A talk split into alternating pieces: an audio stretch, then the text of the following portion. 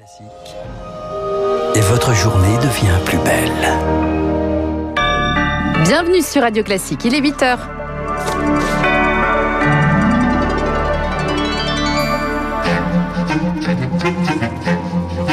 7h30, 9h, la matinale de Radio Classique avec Guillaume Durand. Voilà, je vous redonne le programme. Robert Ménard, le maire de Béziers, sera l'invité politique de la matinale. Édouard Baird viendra à 8h40 pour parler des élucubrations d'un homme soudain frappé par la grâce au théâtre Antoine. Enfin, le théâtre Antoine quand il marchait.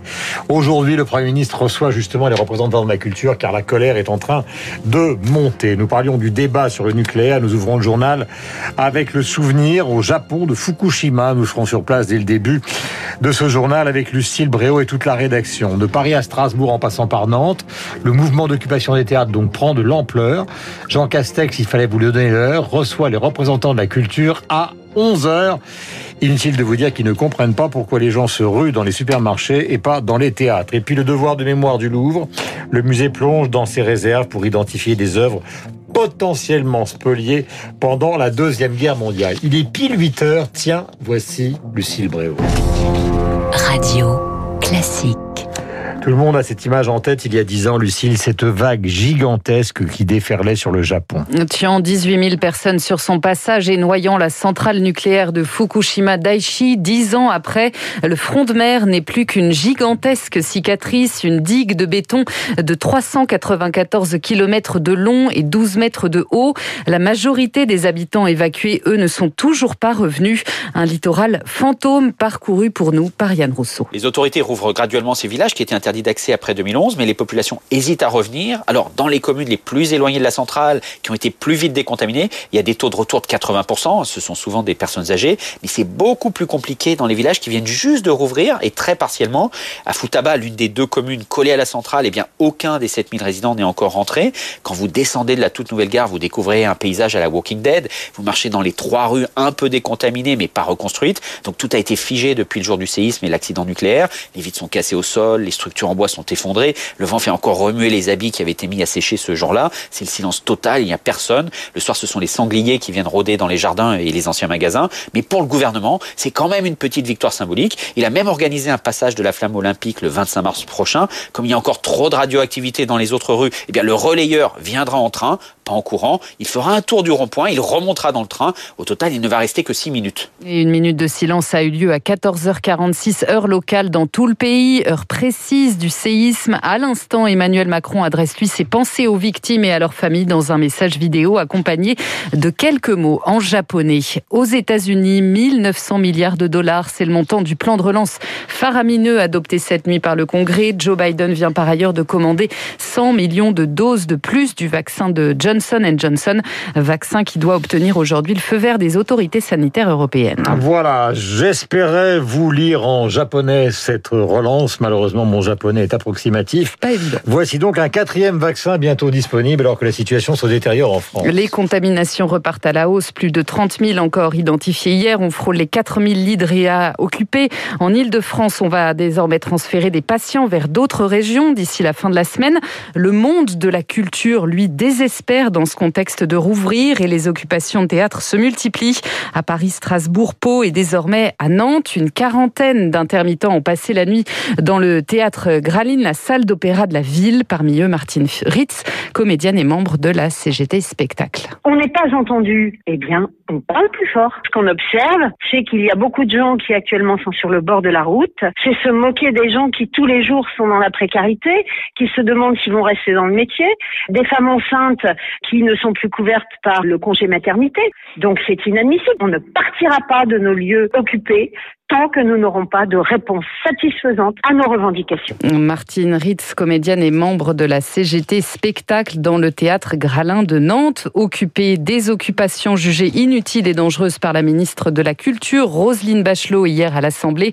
Jean Castex réunit, lui, les organisations syndicales du secteur à 11h par visioconférence. L'enquête sur le meurtre d'Alisha, retrouvée morte noyée dans la Seine à Argenteuil, progresse, c'est un véritable drame. Le couple d'adolescents de 15 ans suspecté de l'avoir tué sur fond de harcèlement a été mis en examen pour assassinat. C'est la préméditation qui motive cette qualification, Charles Bonner. Oui, des faits passibles de 20 ans de prison. Le juge des libertés doit maintenant statuer sur leur placement en détention provisoire. La mesure est requise par le parquet. Hier, le procureur de la République de Pontoise décrit un guet-apens. Le jeune homme suspecté est caché derrière un pilier. Il surgit pour rouer de coups l'adolescente de 14 ans. Alisha est ensuite jetée dans la Seine par les deux collégiens. Elle est encore vivante car selon les premiers éléments de l'autopsie, elle est décédée par noyade. Lors de leur garde à vue, les deux agresseurs n'ont pas fait part d'un remords immédiat, toujours selon les mots du procureur.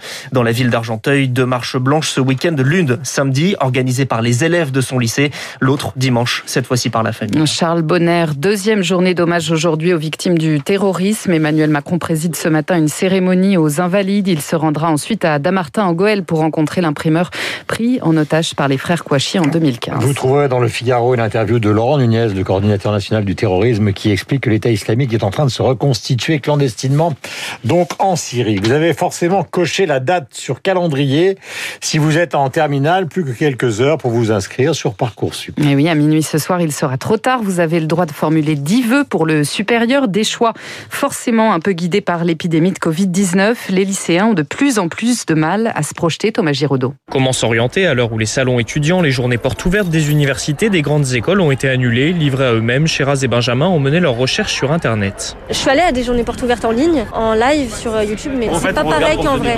Voilà. Mais on n'a rien retenu et ça donne pas forcément envie d'y aller vu que tu as vu que euh, une vidéo. Tu peux pas poser des questions, des trucs comme ça. C'est pas forcément Bah, très intéressant. D'autant qu'avec une partie des cours à distance, difficile d'évoquer l'avenir avec une prof principale qu'elle ne voit qu'une fois par semaine, Johanna et Cyrine se posent beaucoup de questions.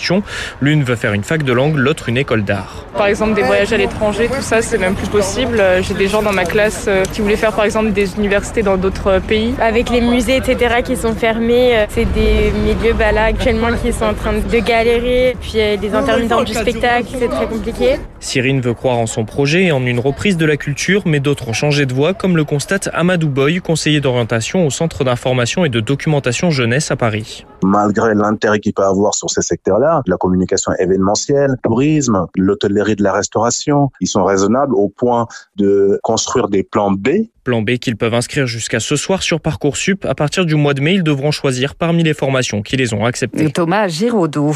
On plonge à présent dans les réserves du Louvre. Le musée vient de lancer, Guillaume, un immense chantier, la vérification de toutes les œuvres acquises pendant la Seconde Guerre mondiale. Objectif Augustin Lefebvre, s'assurer qu'aucune n'a été spoliée à des familles juives. Oui, un travail méticuleux à partir des archives, des inscriptions, des étiquettes. Entre 1933 et 1945, le musée a acheté 14 000 œuvres. Certaines peuvent venir de marchands peu scrupuleux, d'autres de ventes publiques de biens spoliés à des familles juives. Pour les peintures, cela représente par exemple une œuvre sur 100, estime le président directeur du Louvre, Jean-Luc Martinez. L'institution travaille avec le mémorial de la Shoah et l'hôtel Drouot, où se trouvent les archives du commerce de l'art parisien. Les deux tiers de ces acquisitions ont déjà été vérifiés. L'objectif est d'arriver à un bilan complet de la période d'ici 4 à 5 ans. L'étape suivante sera la vérification des œuvres acquises dans les années 50 et 60, durant lesquelles des biens spoliés continuaient à circuler.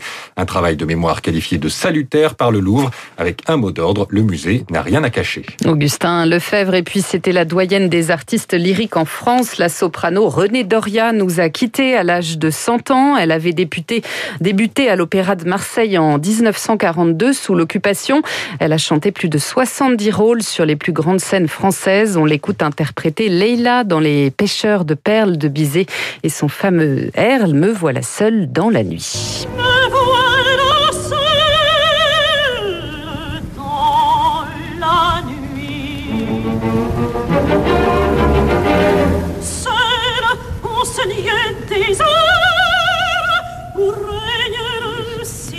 Voilà René Doria qui a interprété Leila dans Les pêcheurs de perles de Bizet. Voilà, 100 puisque vous avez introduit la musique classique qui est quand même notre ADN, vous savez qu'il y a Christian Morin, Laurence Ferrari, David Abiquière, le camarade Villazone, mais aussi Francis Drezel, Pauline Lambert, Jean-Michel Duez, enfin tous ceux qui vous font vivre la musique classique, comme par exemple euh, cette création du célébrissime Rigoletto de Verdi le 11 mars 1851, comme si nous y étions.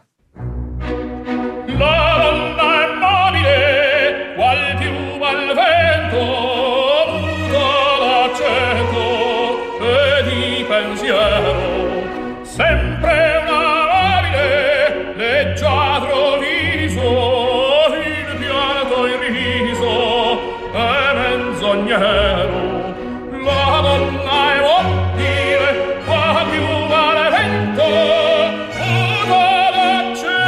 Voilà quelle merveille d'entendre et de réentendre presque pour l'éternité Pavarotti enregistré dans la Donna Immobilier. Donc euh Giuseppe Verdi, Rigoletto.